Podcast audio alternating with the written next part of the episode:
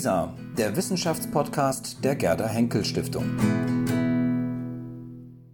Herr Professor Spode, Sie haben mehrere Bücher zur Geschichte des Tourismus veröffentlicht, darunter Bücher mit sehr eingängigen Titeln wie Goldstrand und Teutonengrill, Kultur- und Sozialgeschichte des Tourismus in Deutschland von 45 bis 89 oder wie die deutschen Reiseweltmeister wurden, eine Einführung in die Tourismusgeschichte.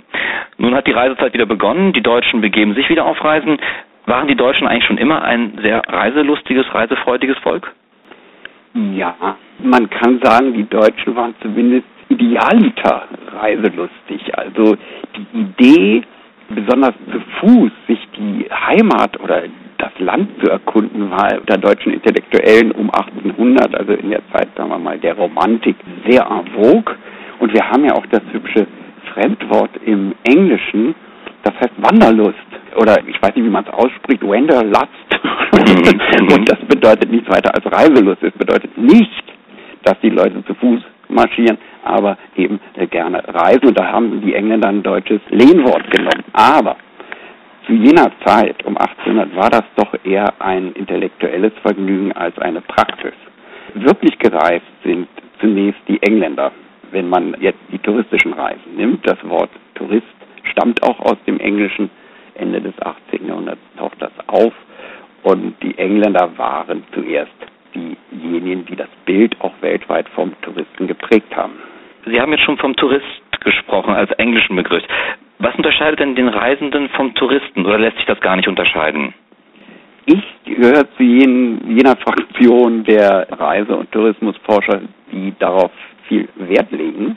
Es gibt andere, die das eher in einen Topf werfen, und zwar insbesondere die empirische Tourismusforschung da ist quasi der Begriff Tourismus mit dem der Reise mehr oder weniger identisch geworden. Also auch in den statistischen Ausweisungen der sogenannten World Tourism Organization geht es letztlich nicht um Tourism, sondern um Travel. Und das wird dann gezählt und dann sagt man, ja, wir haben eine Milliarde Ankünfte grenzüberschreitend. Das sind natürlich nicht alles Touristen. Ich finde die Unterscheidung zwischen Tourismus und allen anderen Reisearten sehr spannend. Bis dato, bevor es den Tourismus gab, hatten die Menschen ganz konkrete Ziele, wenn sie gereist sind.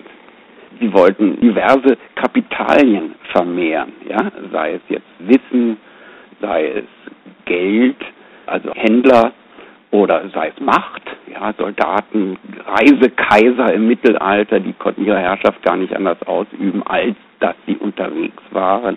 Auch die Pilger gehören dazu. Was wollen sie? Sie wollen das Seelenheil, vielleicht auch die Gesundheit sich auf der Reise verschaffen. Und die touristische Reise, im Gegensatz dazu, ist eine Reise ohne offensichtlichen Zweck. Man weiß eigentlich nicht so genau, warum man jetzt verreist. 1795 hält ein deutscher Geschichtsprofessor August Ludwig Schlözer in Göttingen das erste Seminar auf der Welt übers Reisen. Und er unterscheidet zwischen dem Reisen in Geschäften, das ist also die traditionelle Art, und dem Reisen um zu reisen. Reisen als Selbstzweck. Und genau da würde ich die Definition von Tourismus heute auch noch ansetzen, als eine Reise, die sich selbst genug ist. Aus der Sicht eines Tourismushistorikers oder eben auch eines Soziologen welche Aspekte interessieren Sie dabei besonders? Ist es die Art, wie man reist? Ist es das Ziel, das man anpeilt? Ist es der Grund, warum man reist, den Sie gerade schon ausgeführt haben? Oder sind es die konkreten Reiseerlebnisse, die man in einem Urlaubsland beispielsweise erfährt? Was gäbe es noch zu untersuchen? Also ich kann jetzt nur pro domo sprechen und meine Hauptinteressen gehen in die Richtung der Fragestellung der historischen Anthropologie. Ich interessiere mich für die unterschiedlichen Ausprägungen der Conditio Humana. Früher kann man das auch unter dem Begriff Mentalitätsgeschichte oder so fassen. Der Tourismus ist eigentlich ein Leitfossil der Moderne. In allen modernen oder sich modernisierenden Gesellschaften taucht diese Reiseform plötzlich auf. Und meine Fragestellung geht sehr grundsätzlich gesprochen in die Richtung, warum tun Menschen das überhaupt? Also die Frage der Motivation und zwar jetzt nicht im Sinne der empirischen Tourismusforschung, die fragt, was wollen Sie da? Ja, Sex, Erholung, was weiß ich, die kauen ja eigentlich nur die kommerziellen Klischees wieder. Was mich mehr interessiert, sind so die tiefen Strukturen oder die Longue Durée, die sich über langsam verändernden mentalen Unterschiede in Gesellschaften und die touristische Reise erscheint mir da als ein sehr, sehr guter Indikator für bestimmte Veränderungen im Seelenhaushalt der Menschen.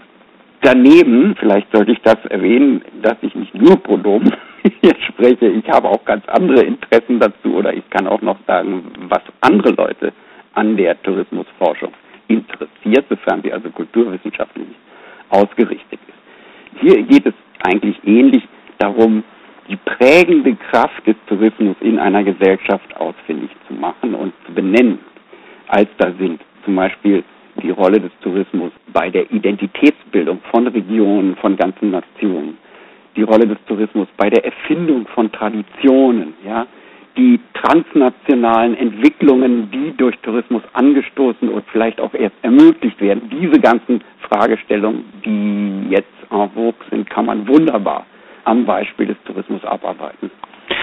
Wenn wir mal konkret, wenn wir jetzt uns mal anschauen, das Reisen von vor 100 Jahren, wenn Sie sich die Motive nochmal anschauen, die Motivation zu reisen, Sie haben ausgeführt, dass es auf vielleicht aktuelle gesellschaftliche Entwicklungen in einem bestimmten Land zurückzuführen ist.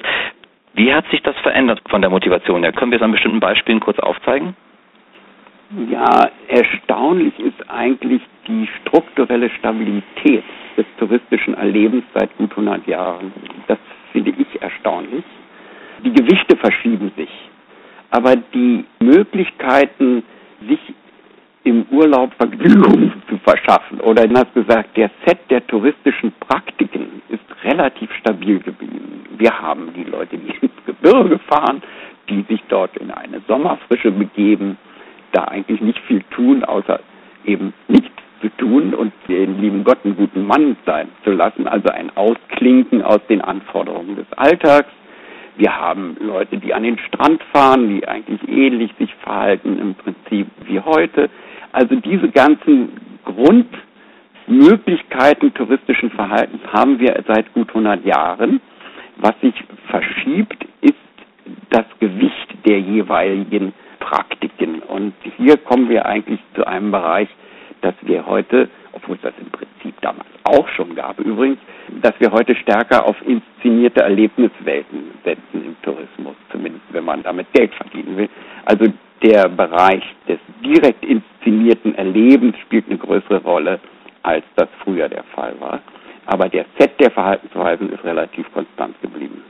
Zuletzt war irgendwo zu lesen, dass heute der Erholungscharakter letztendlich viel, viel größer sei, wenn man einen Urlaub verbringen würde, in dem man wahnsinnig aktiv ist.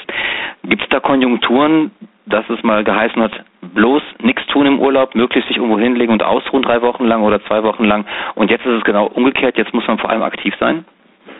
Ich weiß nicht, wo Sie das herhaben.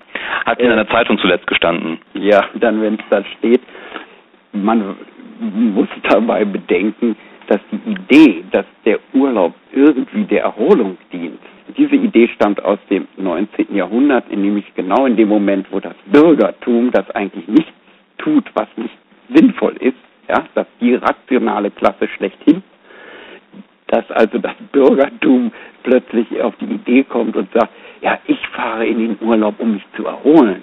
Das lief unter dem Begriff der Regeneration der Arbeitskraft.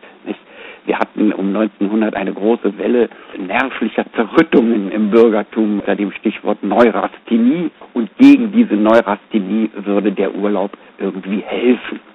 Bis heute ist die Forschung eigentlich den Nachweis schuldig geblieben, inwieweit der Urlaub tatsächlich der Erholung dient. Wir wissen nicht einmal, was mit dem Begriff Erholung genau definiert ist. Ja? Wir haben vielmehr ein subjektives empfinden, dass es uns besser geht, dass wir glücklicher sind, das würde ja völlig reichen, aber dem Bürger reicht es nicht. Ja, er sagt nicht Glück, der sagt Erholung. Und dieser Erholungsdiskurs begleitet also die Rede über den Tourismus seit gut 100, 150 Jahren, ohne dass es bislang gelungen wäre, diese Erholung auch wirklich empirisch solide zu messen. Man hat es versucht, natürlich immer wieder, und zwar kann man das ja nur eigentlich über Selbstauskünfte herkriegen Und was kommt da raus? Na gut, nach ein, zwei Wochen sind sie wieder im Status quo ante. Also das, wenn das überhaupt gibt, dann hält es nicht allzu lange vor. Sie haben ein sehr interessantes Gebiet angesprochen, da geht es um Identitätsbildung. Welche Bedeutung hat der Tourismus im Sinne des Erlebens des Fremden und anderen? Also Stichwort auch vielleicht Kulturtransfer.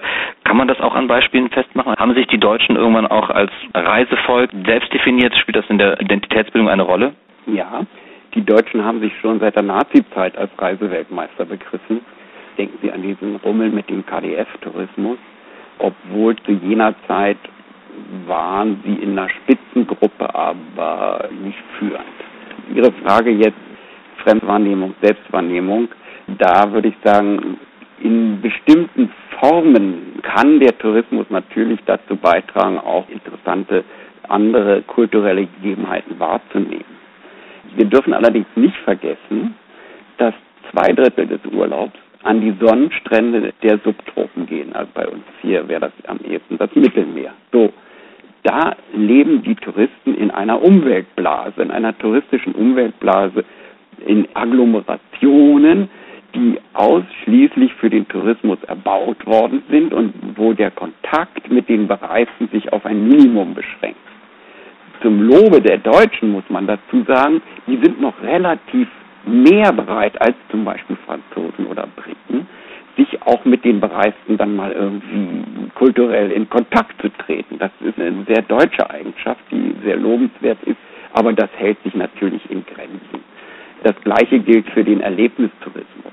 Die künstlichen Ferienwelten ziehen heute Millionen von Urlaubern an. Und da gibt es ja eigentlich gar keine Bereisten, wenn man davon mal absieht, dass da eine Dienstklasse für die tätig ist. Ja?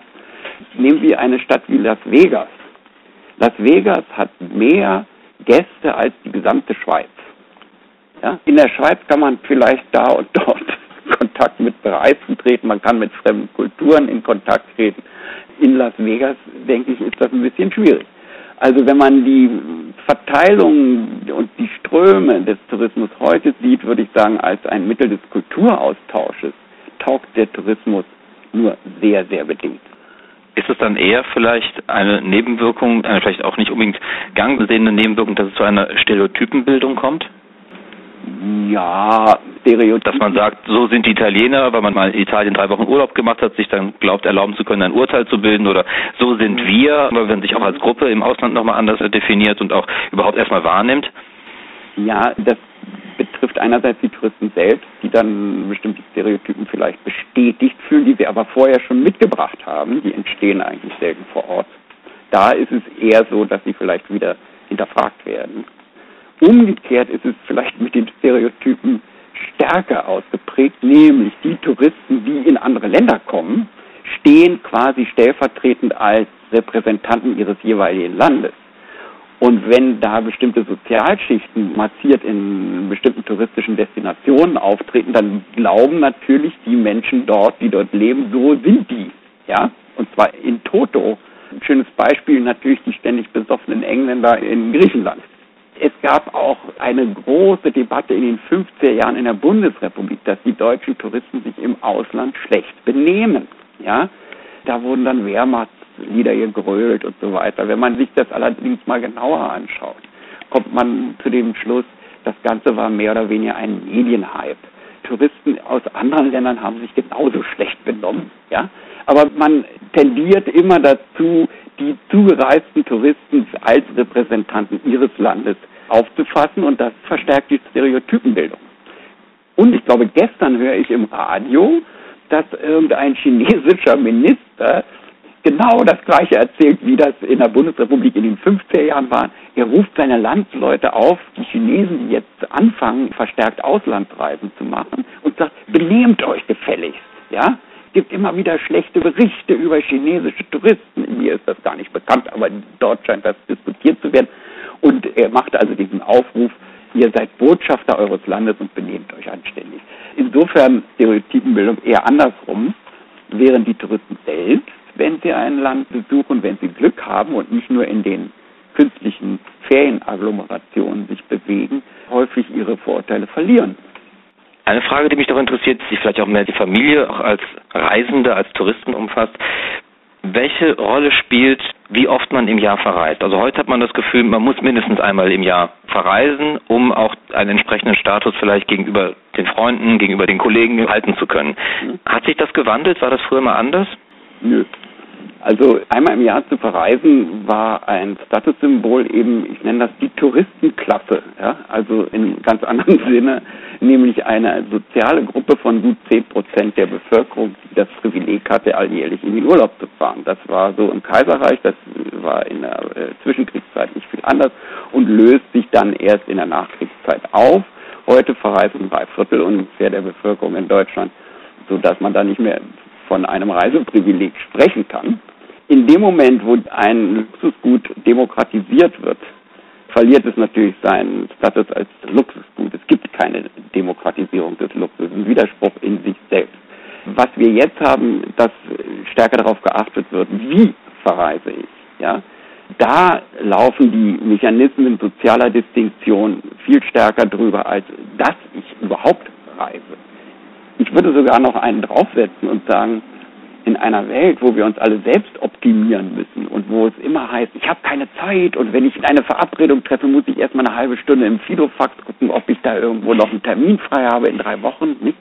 Dieses auch sich selbst inszenieren als beständig beschäftigte Menschen hat auch dazu geführt, dass es durchaus jetzt wieder am Vogue sein kann, zu sagen, ich verreise eigentlich überhaupt nicht, ich habe gar keine Zeit für Urlaub das sind durchaus Tendenzen, die man heute sehen kann. Nicht jeder muss mehr verreisen.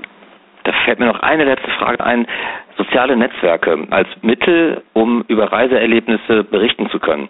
Überhaupt dieses Thema, ich berichte aus meiner Reise, entweder weil ich noch vor Ort bin oder eben im Anschluss. Wie hat sich dieses Berichten von Reiseerlebnissen verändert? Sehr stark. Zum einen hatten wir früher zwei Methoden. Das eine waren schlicht die Postkarten, die sozusagen zum Beweis, dass man irgendwo gewesen ist, wurde da die Postkarte abgeschickt. Da stand ja eigentlich nichts weiter drin. Man findet es heute noch in manchen Firmen, da werden die gesammelt von den Mitarbeitern und irgendwo an die Wand gepinnt. Also diese Art bei uns auch so, ja. Mhm. äh, dann kann man auf diese Weise auch Gruppenidentitäten schaffen. Das finde ich gar nicht so schlecht.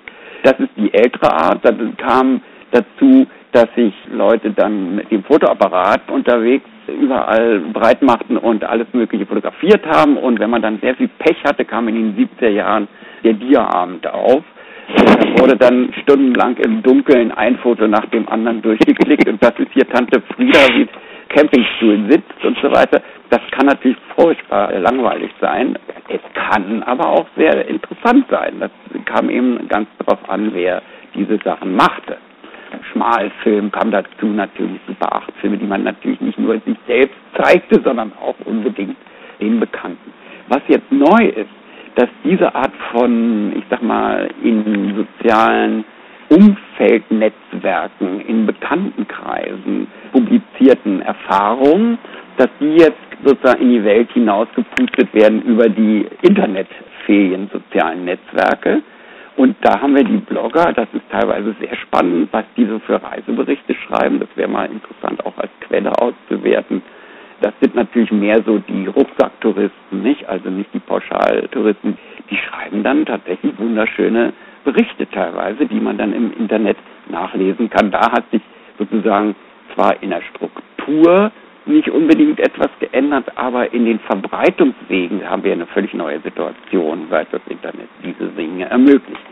Man sieht das bei Facebook beispielsweise jetzt gerade in der Reisezeit, da wird ein Bild nach dem anderen gepostet aus Südostasien, von den Pyramiden in Ägypten oder wo man gerade halt vor Ort ist. Oder man liest oft auch dann Berichte, dass andere irgendwas schreiben und jemand, der vielleicht auch zufällig da war, schreibt in einem Kommentar, schau auch mal dort vorbei, da ist es auch interessant. Mhm. Also irgendwie ist doch zu Hause und ganz weit weg sein viel, viel näher, oder? Sie meinen die Kommunikationsdistanz? Die Distanz ist im Grunde geschrumpft auf ein ja. Level, das praktisch fast gar nicht mehr vorhanden ist. Man kann hier sein und gleichzeitig woanders sein. Ja, es gibt bei Wilhelm Busch, kommt ein Engländer vor, der eben den typischen Touristen darstellt, der in karierten Anzug und der hat ein Fernrohr. Und dann wird er gefragt, naja, wozu guckst du denn ständig durch dieses Fernrohr? Und dann sagt er, äh, schön ist es auch anderswo und hier bin ich sowieso gleichzeitig sozusagen will er in verschiedenen Orten sein und genau das passiert jetzt mit der neuen Kommunikationstechnik, Das sieht man nicht nur im Urlaub, das sieht man auch in der U-Bahn, wo ständig kommuniziert wird. Es wird ständig erzählt, was man gerade tut. Das kann man so machen, ja. Ich frage mich immer nur, wen das eigentlich noch interessiert. Aber nochmal zu den Reiseblogs zurück. Da gibt es in der Tat inzwischen wunderbare Adressen, wo man auch tatsächlich was Interessantes lesen kann. Das ist sicher eine große Bereicherung. Ich danke Ihnen sehr für dieses Gespräch, Herr Professor Spode. Ich hoffe, Sie haben noch Ihre Reise vor sich. Wünsche ich Ihnen auf jeden Fall. Das habe ich, glaube ich, jetzt schon angedeutet. Ich gehöre zu diesen viel beschäftigten Leuten, die tatsächlich wahrscheinlich dieses Jahr keine Urlaubsreise oh, machen. Das ist nicht gut. Nur Dienstreisen. Na ja, gut, man kommt ja dann auch irgendwie weg. Und ich kann das natürlich verbinden. Wenn ich jetzt, also vor 14 Tagen hatte ich eine Tagung in Meran, das ist eine schöne Gegend. Da kann man natürlich zwei, drei Tage dranhängen. Und da ja Erholung, wie wir gehört haben, sowieso sehr subjektiv sein kann und es da keine wirklich universelle Bedeutung für gibt, dann denke ich, kann man sich wahrscheinlich auch von der Dienstreise erholen. Ja. Ja, ja herzlichen Dank für dieses Gespräch, Herr Professor Spode. Ich wünsche Ihnen alles Gute. Dankeschön.